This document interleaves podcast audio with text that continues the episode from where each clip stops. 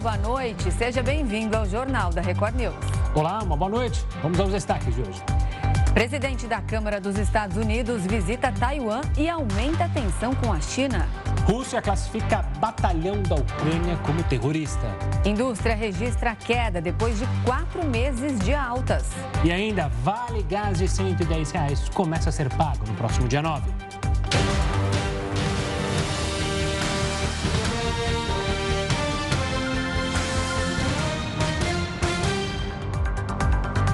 A comissão especial criada pelo Supremo Tribunal Federal para chegar a um acordo sobre as novas regras do ICMS se reuniu pela primeira vez nesta terça-feira.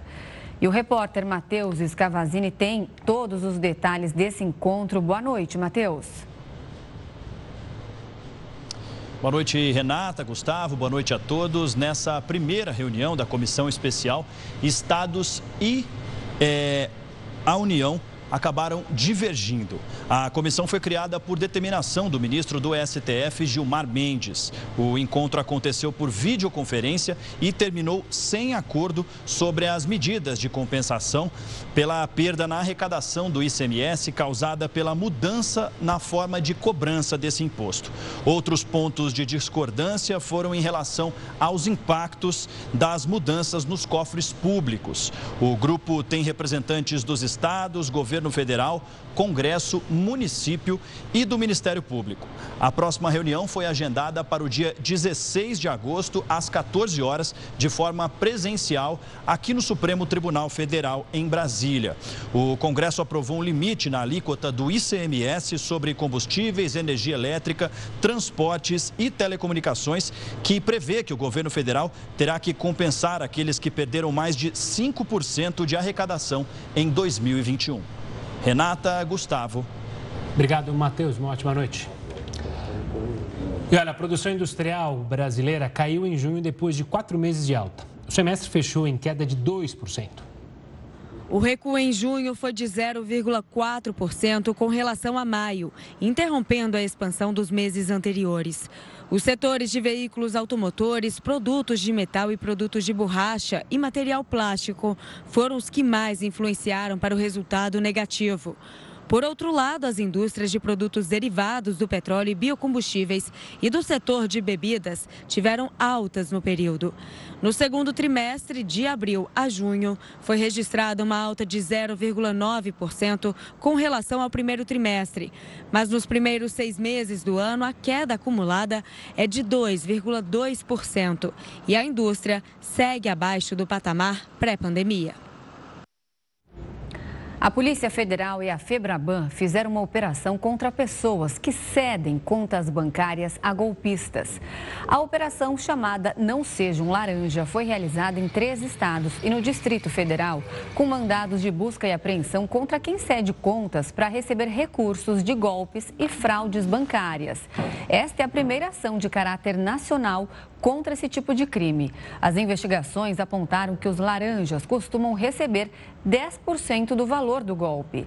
As penas podem chegar a oito anos de prisão, além de multas.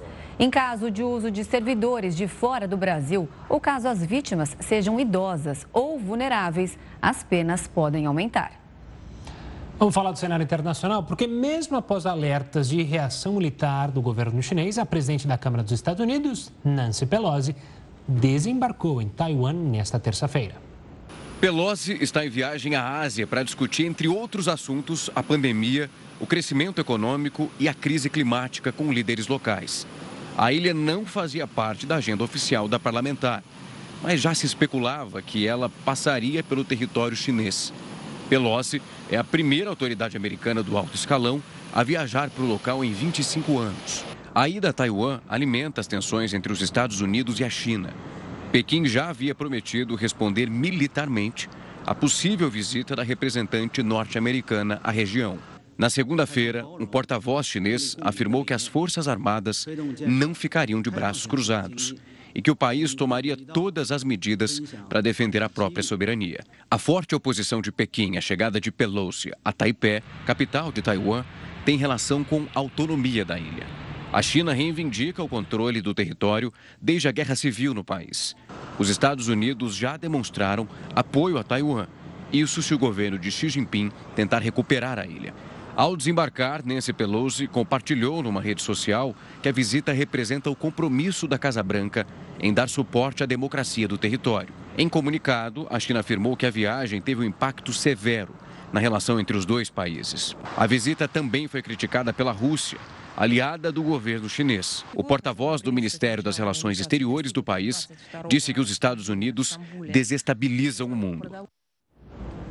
E para falar mais sobre essa escalada de tensão entre Estados Unidos e China, a gente conversa agora com Paulo Filho.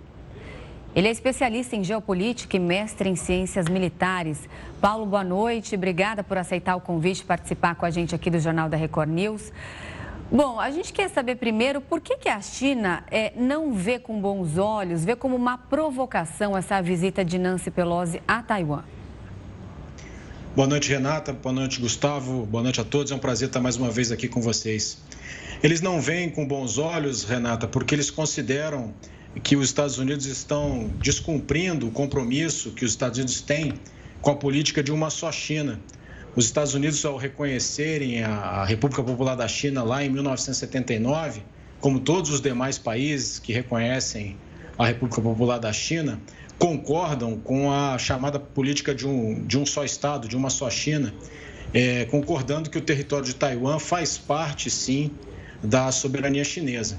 Então, os chineses consideram que a saída da presidente da Câmara dos Deputados e terceira na linha sucessória dos Estados Unidos a Taiwan dá força a uma corrente separatista de Taiwan e por isso essa irritação tão grande dos chineses com essa visita. Paulo, claro que provocou uma tensão em todo mundo, todos os analistas é, preocupados com essa situação. Mas o que, a gente pode esperar a partir de agora dos chineses? Houve, obviamente, é, falas do governo chinês contrárias a essa visita.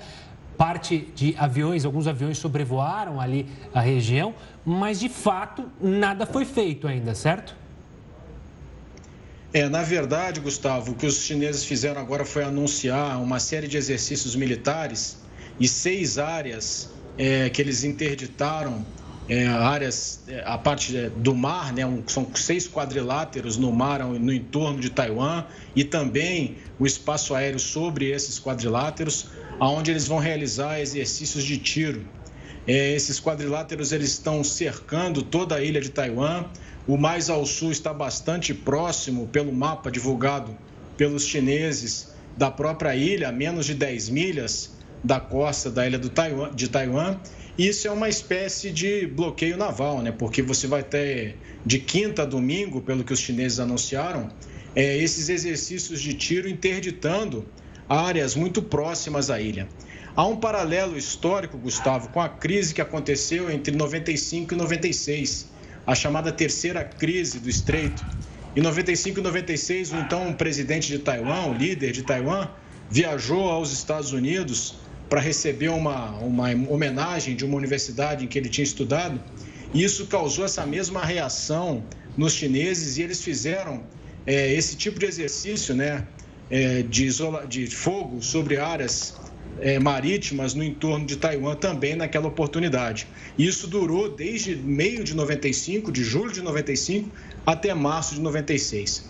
Só que hoje, em 2022, a China é um país muito mais poderoso, com forças armadas muito mais poderosas, e elas estão com esse é, exercício, com esse protesto, né, com essa movimentação militar, não só exercícios de tiro, mas também exercícios de concentração de meios nas cidades litorâneas, é, mostrando o seu grande descontentamento com essa visita da, da presidente da Câmara dos Deputados da, dos Estados Unidos. Os Estados Unidos, por sua vez, é, declaram que tentam botar um pouco de água na fervura, declaram que essa visita da deputada Nancy Pelosi não significa nenhuma mudança é, na política dos Estados Unidos de reconhecimento dessa essa política de uma só China. Agora, a China está ali fazendo essas manobras militares ao redor da ilha, mas existe de fato a possibilidade de um ataque militar? Seria interessante para a China, nesse momento, é, fazer um ataque é, militar à ilha de Taiwan? Renata, eu acho muito pouco provável, bastante improvável que exista qualquer movimento nesse sentido é, agora, esse ano, por, é, em curto prazo. Por quê? Porque essa operação para um ataque a Taiwan é uma operação militar muitíssimo complexa. É, significaria um desembarque anfíbio. É, a ilha fica a 150 quilômetros da costa é, da China. Então, esses navios com as tropas teriam que navegar de quatro a seis horas da, do litoral chinês até chegar a Taiwan, sob intenso fogo, certamente. Teriam que chegar nas praias, desembarcar nas praias. E essas operações de assalto anfíbio, essas operações, como a que aconteceu é, na história, no dia D, né, o desembarque na Normandia, foi uma operação anfíbia, elas são muitíssimo complicadas. E embora a China esteja modernizando seu arsenal, esteja modernizando a sua marinha, seja hoje uma potência militar muito mais forte do que era no passado, elas ainda não são comparáveis ao poderio dos Estados Unidos, né? Os Estados Unidos têm várias frotas, vários porta-aviões que lideram vários grupos tarefas aeronavais a China tem apenas operacionais dois porta-aviões, acabou de lançar o seu terceiro e mais moderno agora, mas ele ainda não está operacional. Então seria muito difícil imaginar uma ação militar à ilha é, num futuro muito próximo.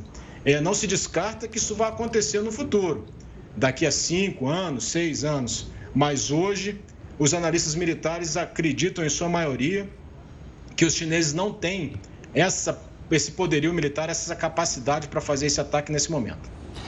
Paulo, olhando para Nancy Pelosi, muita gente está dizendo que essa foi uma cartada muito mais política da parte dela, de olho nas eleições lá nos Estados Unidos. E chama atenção, aliado a isso, até que republicanos, parlamentares republicanos, que são muito mais anti-China, é, incentivaram Nancy Pelosi, ou seja, parabenizaram ela pela visita a Taiwan.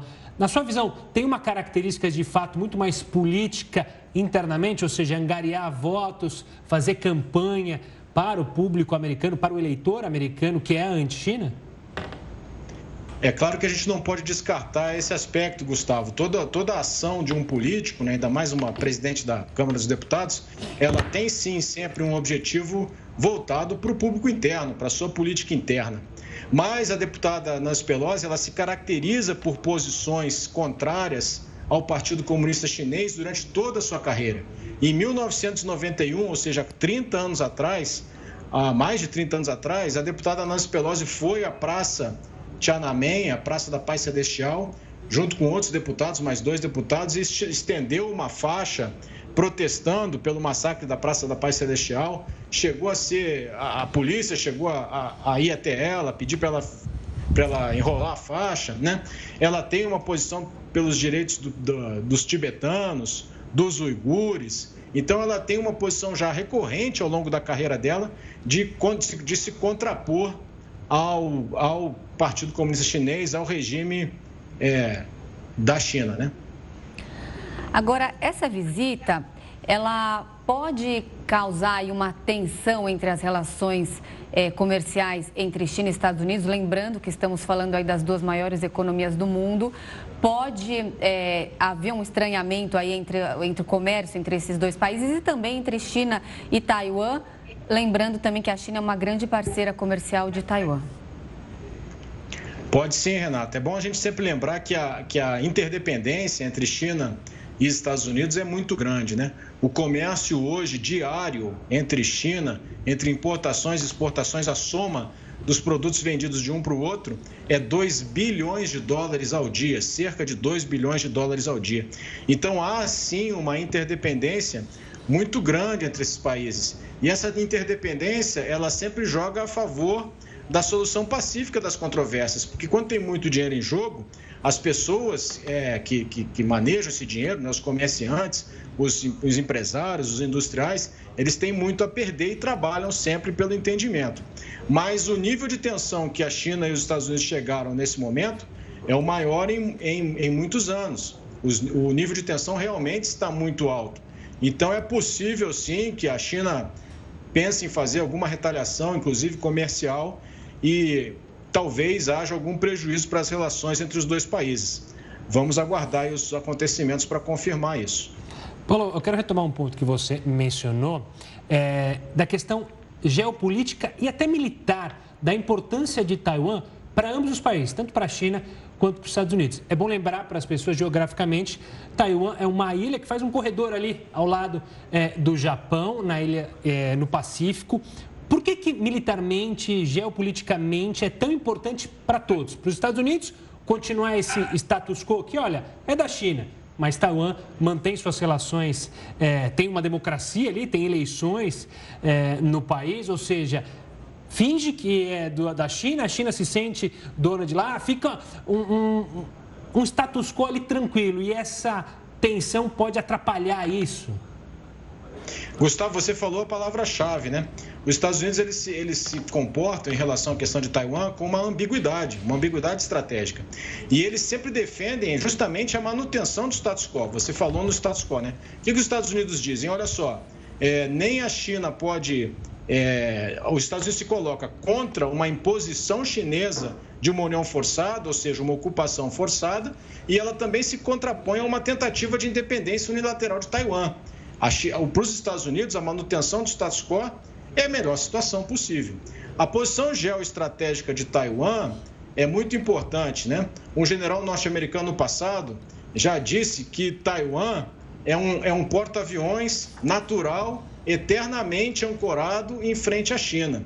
Se os nossos telespectadores forem no mapa, eles vão perceber que todo o litoral chinês ele é contido é, por países, por, por acidentes geográficos e países que são aliados dos norte-americanos. Então nós temos a Península da Coreia com a Coreia do Sul, aliada dos Estados Unidos. Depois nós temos o Japão, as ilhas do Japão que se projetam em direção a Taiwan, com Okinawa, onde tem uma enorme base militar norte-americana.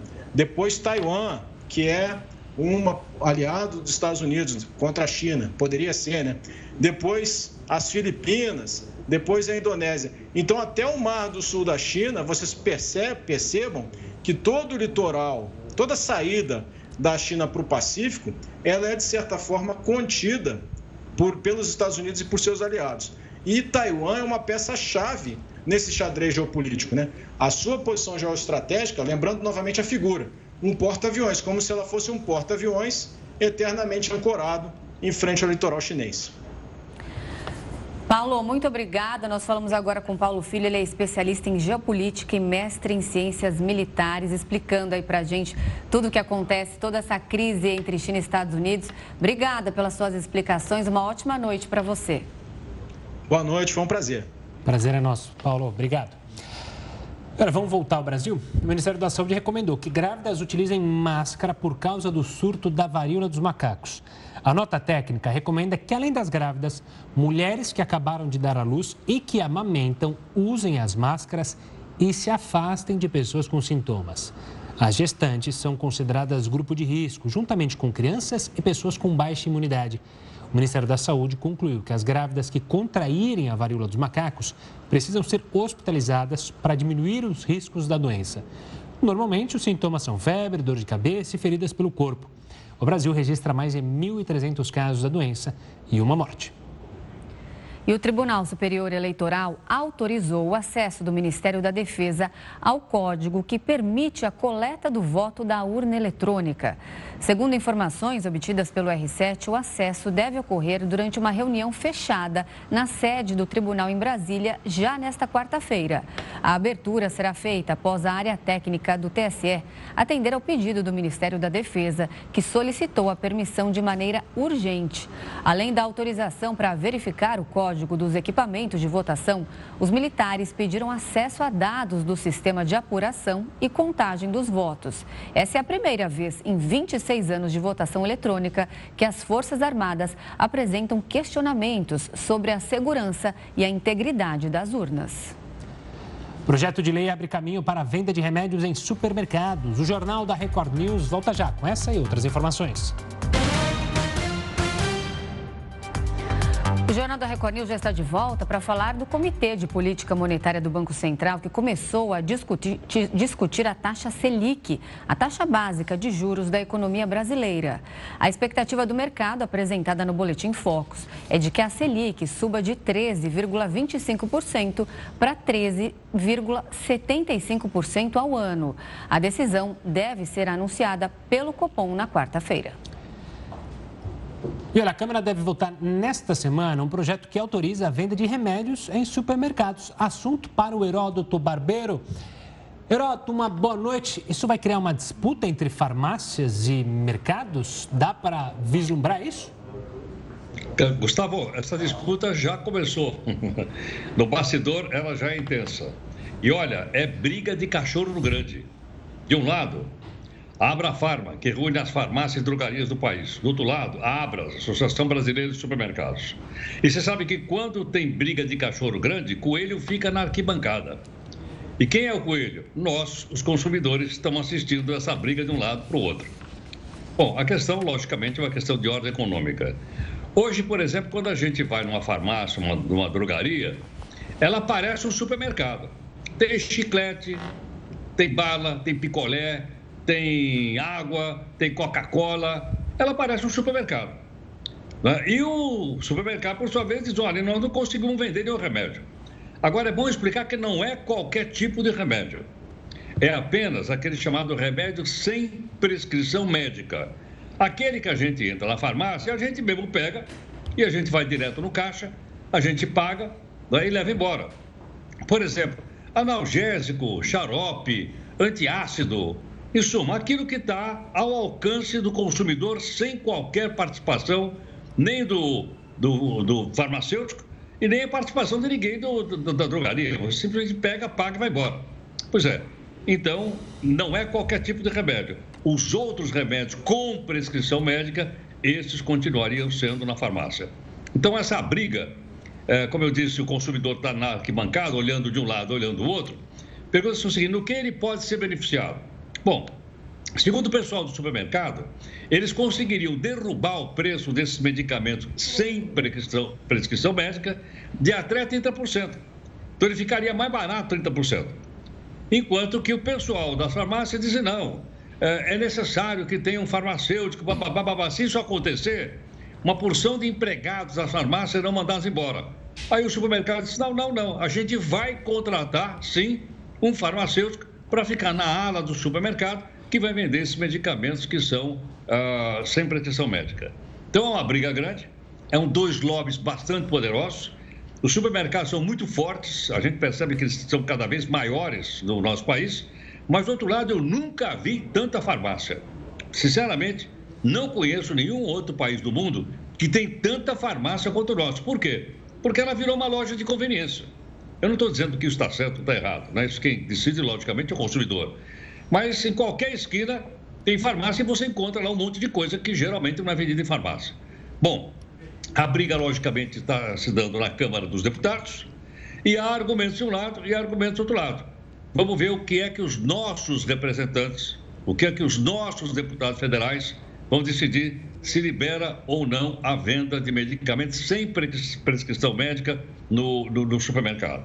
Como, logicamente, é época eleitoral, né, há uma pressão bastante grande de um lado do outro, e aquilo que eles decidirem, nós vamos ter que acatar. Mas seria bom, e eu acho que cada um de nós aqui é capaz de formar sua própria opinião a respeito desse assunto, ou contra ou a favor, de ligar lá para o seu representante, lá em Brasília, liga lá para o seu deputado federal lá na Câmara e diz o que, que você pensa disso.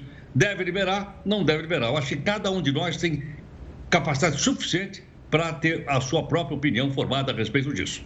Boa. Heroto, eu acho que a farmácia no Brasil só perde para as farmácias americanas. Lá, além de remédio, você encontra roupa, você encontra, encontra chinelo, até cigarro é vendido na farmácia nos Estados Unidos, que é uma das coisas que mais me espantou quando eu estive numa farmácia nos Estados Unidos. Você via lá que você podia comprar cigarro dentro da farmácia. É coisa de louco.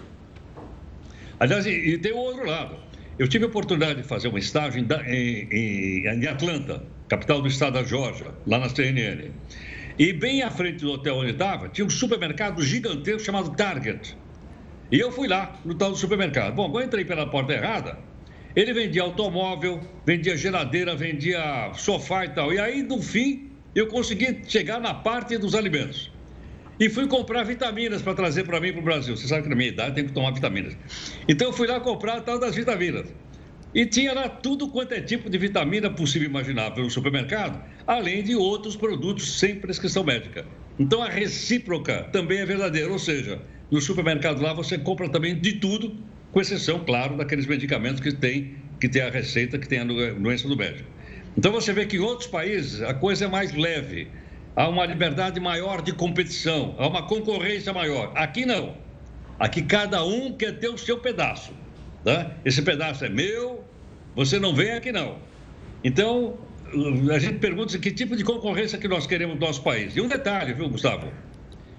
Tem órgão do governo que é a favor e órgão do governo que é contra. Por exemplo, a Anvisa é contra. O Ministério da Economia é a favor. Né? E aí cada um tira as suas conclusões que quiser, por que, que um é a favor e o outro é contra. Vai ter lobby para danar nesse meio tempo aí, nessa conversa que os deputados vão ter para analisar. É muita grana, hein? Muita é grana. Para a gente que é consumidor, quem sabe aí não, com essa concorrência aumentada, não baixem os preços, né? Pode ser, quem sabe. É, eu acho que essa é para nós, viu, Renato? Eu acho que o maior efeito é o seguinte: quanto mais concorrência tiver, mais os lobbies brigarem, os produtos caem de preço. Porque quando você fecha o seu quadradinho, você cobra o preço que você quiser. Exatamente. Vamos esperar para ver o que vai dar essa história, então. Obrigada, Heródoto. Boa noite, um viu? Até amanhã. Boa noite, galera. Tchau. A Caixa Econômica Federal anunciou nesta terça-feira que o auxílio gás vai aumentar para 110 reais este ano. Mais de 5 milhões de pessoas vão receber a primeira parcela entre os dias 9 e 22 de agosto. O governo também vai creditar o valor nos meses de outubro e dezembro. E em 2023, o auxílio será de 53 reais, como foi proposto no início. E no Rio de Janeiro, o relator do processo que apura a acusação de quebra de decoro parlamentar do vereador Gabriel Monteiro apresentou o parecer final pedindo a cassação do mandato. O repórter Pedro Paulo Filho tem as informações. Pedro, uma boa noite. Quando o relatório deve ser encaminhado para votação? Olha, a expectativa é de que o relatório final seja encaminhado para a mesa diretora e depois seja colocado em plenário para votação em cerca de duas semanas. Boa noite, Renata e Gustavo. Boa noite a todos que acompanham o jornal da Record News. Foram cerca de quatro meses de apuração. Ao todo, 12 pessoas foram ouvidas entre testemunhas de defesa e acusação. O relatório do Conselho de Ética da Câmara dos Vereadores do Rio de Janeiro reúne mais de mil páginas. E, de acordo com esse documento, os fatos narrados são gravíssimos e motivo para a cassação do mandato do vereador Gabriel Monteiro. Entre esses fatos estão edição e manipulação de vídeos para a monetização na internet, além de violações ao Estatuto da Criança e Adolescente, crimes de assédio sexual, imoral e estupro. Entre os alvos estariam até ex-funcionários do próprio gabinete do vereador. No mês passado, Gabriel Monteiro já tinha virado réu num processo movido pelo Ministério Público.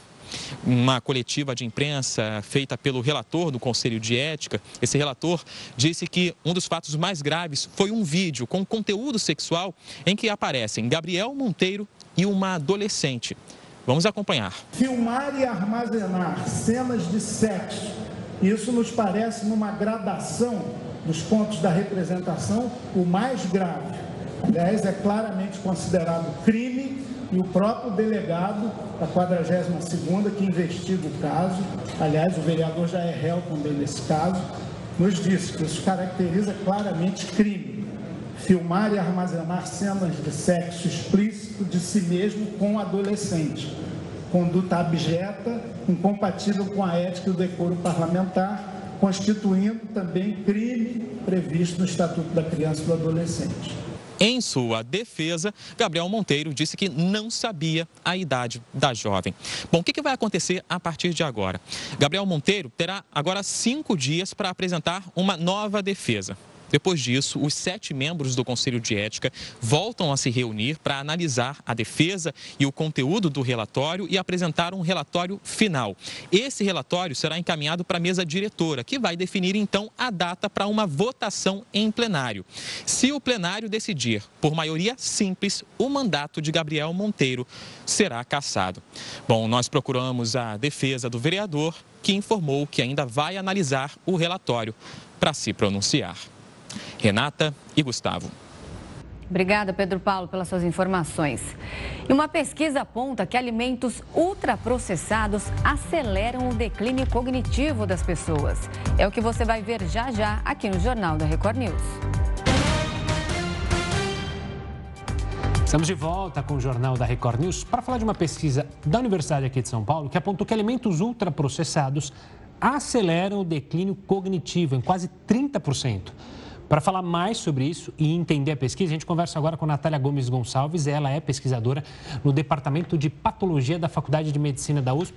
Boa noite, Natália. Obrigado pela participação aqui conosco. Como é que vocês chegaram a esse resultado?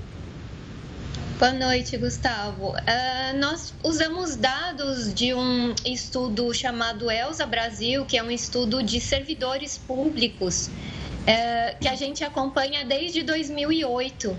E esses estudos uh, mostraram que a alimentação das pessoas afetam a cognição. E aí, para as pessoas que estão em casa entenderem, é, dá exemplos para a gente de alimentos ultraprocessados, então. Alimentos ultraprocessados são todos aqueles que a gente encontra de comida congelada no mercado, uh, embutidos, bolachas, pão de forma, hot dog, macarrão instantâneo. Uh, são comidas fáceis de preparar que, ou que já vêm prontas, né? Chocolates, esse tipo de alimento bem processado que a gente não precisa fazer nada para preparar em casa. E, Natália, deixa eu entender uma coisa. Esse resultado, esse, é, como ele afeta no corpo, a gente já consegue dizer como esses alimentos acabam atrapalhando a cognição das pessoas? Ou esse seria um próximo passo do estudo? Entender o mal que eles fazem e por que, que eles afetam o corpo humano? A gente ainda não sabe o motivo por que, que eles afetam. É, a gente tem algumas hipóteses, porque esses alimentos são muito ricos em sal, açúcar e gordura, mas o próximo passo seria exatamente investigar por que, que eles causam é, esses problemas cognitivos na população. Eu estava vendo os detalhes dessa pesquisa e me chamou a atenção o seguinte, porque é, essa queda cognitiva de quase 30%, a gente já, é, ela já acontece quando a pessoa ingere mais de 20% das calorias diárias de alimentos ultraprocessados. E isso seria, por exemplo, a gente já atingiria essa meta com três míseras fatias de pão de forma. E é muito fácil atingir isso por dia, porque muita gente come duas, três fatias de pão de forma por dia. É isso mesmo, Natália? Isso, a, a, recomendação de calorias diária varia por pessoa, né? Três fatias seriam para uma pessoa que come mais ou menos 1.200 calorias por dia, para uma pessoa que come um pouco mais de 2.200 calorias por dia, um, seria seis fatias, né? Que já ajuda. É, mas é bem pouquinho para atingir já essa quantidade de 20% realmente. E Natália, a gente consegue é, imaginar o quão danoso é colocar nessa nossa dieta mais produtos ultraprocessados a partir da infância, é, a partir da adolescência? Isso pode afetar, ou seja, trazer maiores problemas para o futuro se logo nos primeiros passos da vida, nos primeiros anos de vida, a gente já utilizar esse tipo de alimento? Uh, sobre a cognição, não tem estudos ainda sobre esse tema, mas a gente sabe que em crianças e adolescentes que se alimentam é, com bastante ultraprocessados, tem aumento de obesidade, aumento de doenças cardiovasculares, que também são fatores de risco para Alzheimer e demência mais, mais tarde na vida. Então, eu imagino que se tiver algum estudo, a gente vai ver esses resultados sim. É isso que eu te perguntar em relação a esses outros sintomas, as consequências. A gente está dizendo aqui da parte cognitiva, mas uma pessoa que se alimenta basicamente de ultraprocessados, quais são as primeiras consequências aí para a saúde que ela vai é, notar? Com certeza, uh, sobrepeso é a primeira, obesidade e doenças cardiovasculares como hipertensão, infarto, AVC são bem comuns, mas tem muitos estudos ligando esses alimentos também a vários tipos de câncer. Então, eles são muito danosos para a nossa saúde. Natália, você mencionou né, que o estudo é, analisa dados que vocês têm catalogados de servidores públicos. Essa pesquisa, então, eu posso acreditar que ela continua, ou seja, esse não é o resultado final, ou seja, vocês vão continuar analisando e coletando os dados desses é, voluntários? Sim, com certeza. A gente vai começar a quarta onda desse estudo agora em agosto. Então, esses dados são dados que a gente chama de longitudinais, porque a gente acompanha essas pessoas por muito tempo para entender quais são as consequências das escolhas para a saúde das pessoas ao longo de um tempo bem grande. E quando vocês dizem queda no um declínio cognitivo, vocês estão é, relacionando a doenças como o mal de Alzheimer, por exemplo? Ainda não, é um declínio mais sutil que o mal de Alzheimer. A gente tem uma queda na cognição que é normal do envelhecimento e o que a gente viu foi que esses alimentos aceleram essa queda para quem come mais de 20%. É, a gente não tem ainda dados sobre Alzheimer porque a gente excluiu essas pessoas que já tinham algum, é, alguma doença diagnosticada para não enviesar a amostra. E, Natália, a partir desse estudo, a partir desse acompanhamento, a gente pode dizer que a gente conseguiria chegar à dieta, digamos, perfeita, à dieta, dieta correta para o nosso sistema? Eu não diria que existe uma dieta perfeita, porque isso tudo depende da localidade que você tá, né, de fatores culturais e de fatores de costumes, mas é, para cada cultura existe uma dieta que é ótima. É, no Brasil a gente come muito arroz e feijão, então essa é uma combinação ótima de alimentos. Tem muita fruta fresca que é perfeito para a gente prevenir vários tipos de doenças. Então, se a gente investir em alimentos frescos e alimentos preparados em casa, com certeza a gente vai conseguir prevenir muitas doenças e vai conseguir desacelerar esse declínio cognitivo. Tá certo. Recado dado, então. Natália Gomes Gonçalves, ela é pesquisadora da Faculdade de Medicina da USP. Muito obrigada pelos seus esclarecimentos. Uma ótima noite.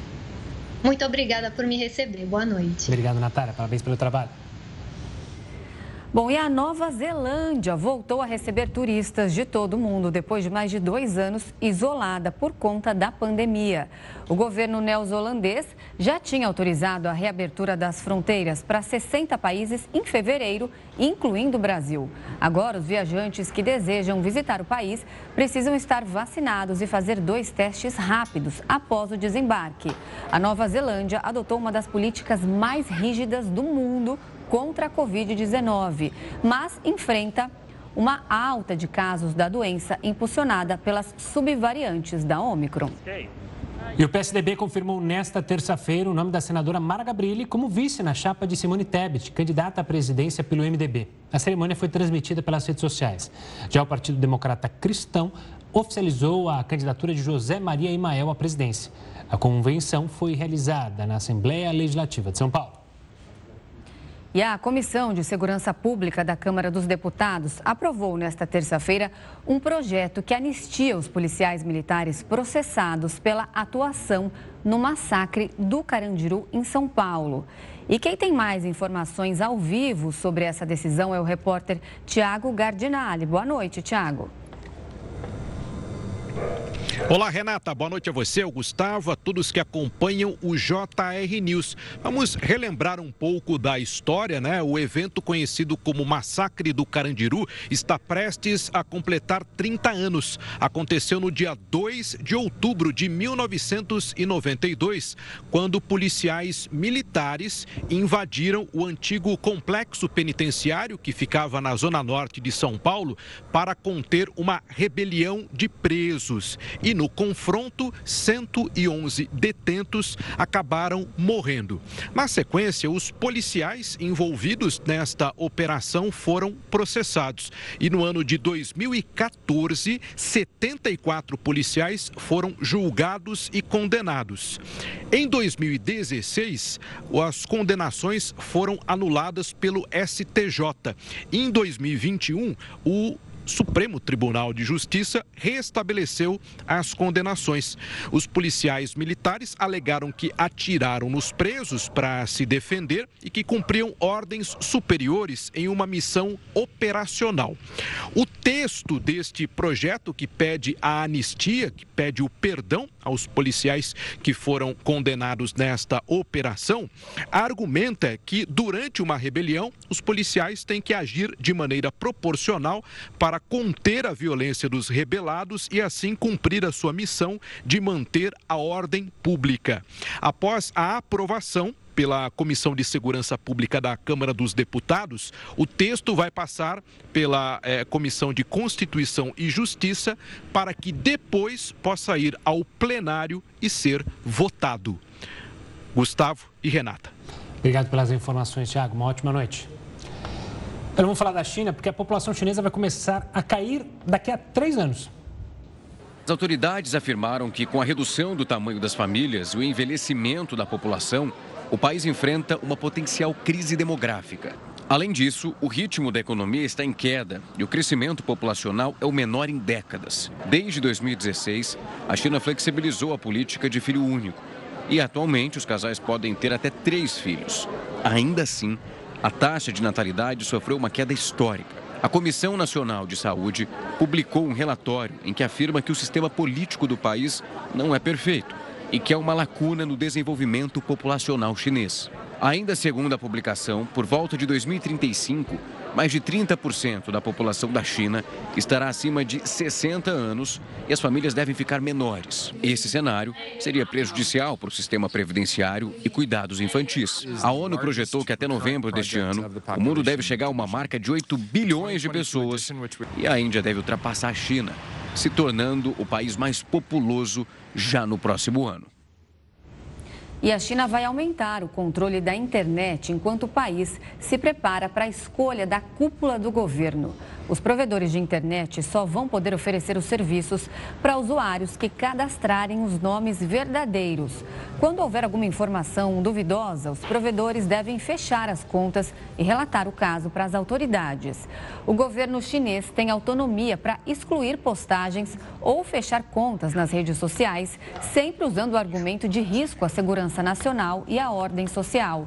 A escolha do líder do Partido Comunista está agendada para dezembro. E o atual presidente Xi Jinping busca o terceiro mandato como líder do Congresso Nacional Chinês. Rússia declara batalhão ucraniano como terrorista. É o que nós falamos daqui a pouquinho no Jornal da Record News. Jornal da Record News de volta para falar de uma nuvem de fumaça que foi vista em Cabul, no Afeganistão, depois do ataque contra o líder da Al-Qaeda, Ayman al-Zawahiri. As imagens foram reveladas pela emissora Al Jazeera. É possível ver a fumaça entre os prédios da capital do país após os drones americanos atingirem o líder da organização. O local seria a região onde al-Zawahiri teria vivido. Na segunda-feira, o presidente Joe Biden confirmou a operação que matou o líder da Al-Qaeda.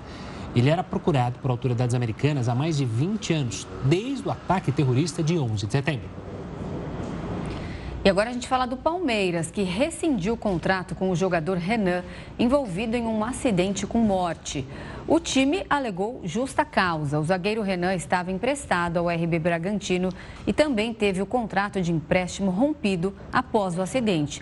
Ele responde agora na justiça pelo homicídio culposo de Eliezer Pena, de 38 anos, com agravantes de dirigir sob influência de álcool e não estar habilitado. A pena pode chegar até 10 anos de prisão. Até quando a gente vai ter que acompanhar pessoas acabando com a vida de inocentes e acabando com a própria vida, a própria vida do Renan?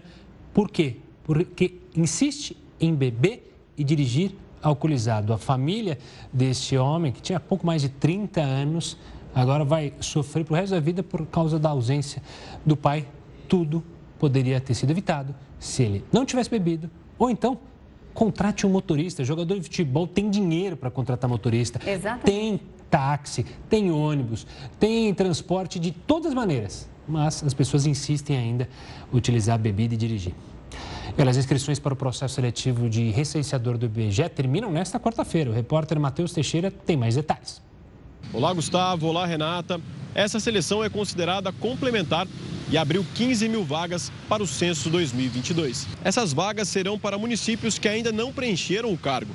Ainda de acordo com o IBGE, são mais de 183 mil recenseadores que devem visitar mais de 75 milhões de domicílios. O censo era para ser realizado em 2020, mas precisou ser adiado por conta da pandemia de Covid-19.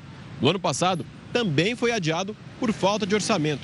Agora, após determinação do Supremo Tribunal Federal, o governo liberou mais de 2 bilhões de reais necessários para a realização da operação. Outra novidade é que esse ano, membros de territórios quilombolas também serão contabilizados. Os dados devem ser divulgados no final de 2022. Gustavo, Renata. Microempreendedores individuais poderão emitir nota fiscal de serviço no portal do Simples Nacional. A nova regra foi publicada no Diário Oficial e a emissão começa em janeiro de 2023. Para emitir o documento, o MEI vai precisar preencher o valor, número do CPF ou CNPJ do tomador do serviço. Os Estados Unidos autorizaram um novo envio de quase 3 bilhões de reais em ajuda militar para a Ucrânia. O pacote inclui mais quatro sistemas de lançamento de mísseis de alta precisão, além de munições. Com o novo auxílio, o governo americano já enviou o equivalente a 14 bilhões de reais desde o começo dos exercícios militares da Rússia, perto das fronteiras ucranianas, em agosto do ano passado. E a Suprema Corte da Rússia declarou o regimento ucraniano Azov como uma organização terrorista. A classificação anunciada nesta terça-feira atende a um pedido do Ministério Público russo. Com a decisão, os combatentes capturados por Moscou devem sofrer penas mais duras. De acordo com o Código Penal do país, membros de organizações terroristas estão sujeitos a até 10 anos de prisão. Para os líderes desses grupos, o texto prevê até 20 anos de cadeia. O Kremlin mantém dezenas de integrantes da milícia como prisioneiros de guerra desde maio, quando o grupo se rendeu em Mariupol, no sul da Ucrânia. Eles permaneceram durante semanas na siderúrgica de Azovstal, último reduto ucraniano a resistir ao avanço russo na cidade. A guerrilha surgiu em 2014 a partir de um grupo conhecido como Batalhão de Azov. O regimento atuava no combate aos separatistas pró-Moscou no leste ucraniano, até ser incorporado às Forças Armadas do país em 2014. Ele é formado por combatentes de extrema direita. Por esse motivo, Moscou classifica o grupo como neonazista e o acusa de cometer crimes de guerra. E o governo espanhol assinou uma lei para reduzir o gasto de energia em espaços públicos. A medida entra em vigor na próxima semana. A ação é uma tentativa de poupar os gastos por causa da crise provocada justamente pela guerra na Ucrânia.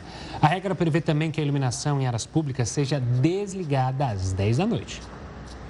E o número de mortes causadas pelas inundações no estado americano de Kentucky subiu para 37. As autoridades usam helicópteros no resgate das vítimas de inundações. Imagens divulgadas pela Guarda Nacional mostram os bombeiros salvando moradores que tiveram as casas tomadas pela água. A chuva forte já destruiu centenas de construções e deixou mais de 20 mil famílias sem energia elétrica.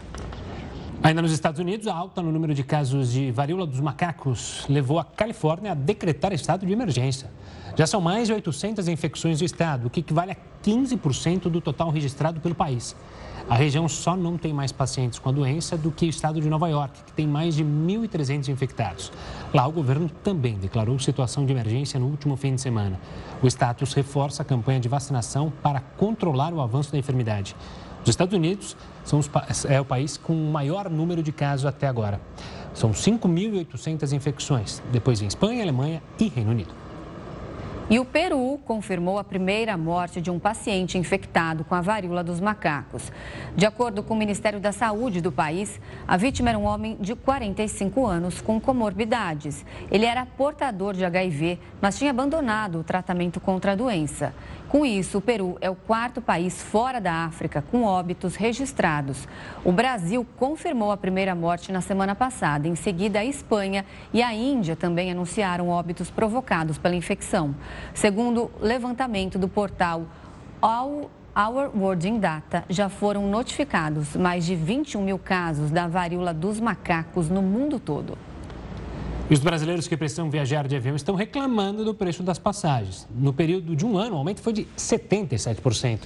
Segundo a Agência Nacional de Aviação Civil, a alta do dólar e a disparada no preço do combustível provocaram esse aumento. O querosene de aviação subiu quase 60% entre janeiro e maio. Tendência é que o valor das passagens não sofra alteração, pelo menos até outubro. E caminhões foram flagrados despejando esgoto num córrego de Santo André, na Grande São Paulo. Os veículos são de uma empresa de limpeza de fossas. A empresa foi multada em mais de 47 mil reais e os caminhões foram apreendidos. No terreno alugado, os policiais conseguiram localizar uma tubulação clandestina ligada ao córrego e que era usada para o despejo ilegal. O Jornal da Record News fica por aqui. Muito obrigada pela companhia. Tenha uma ótima noite agora e fique bem acompanhado com o Rafael Gart e o News das 10. Até amanhã.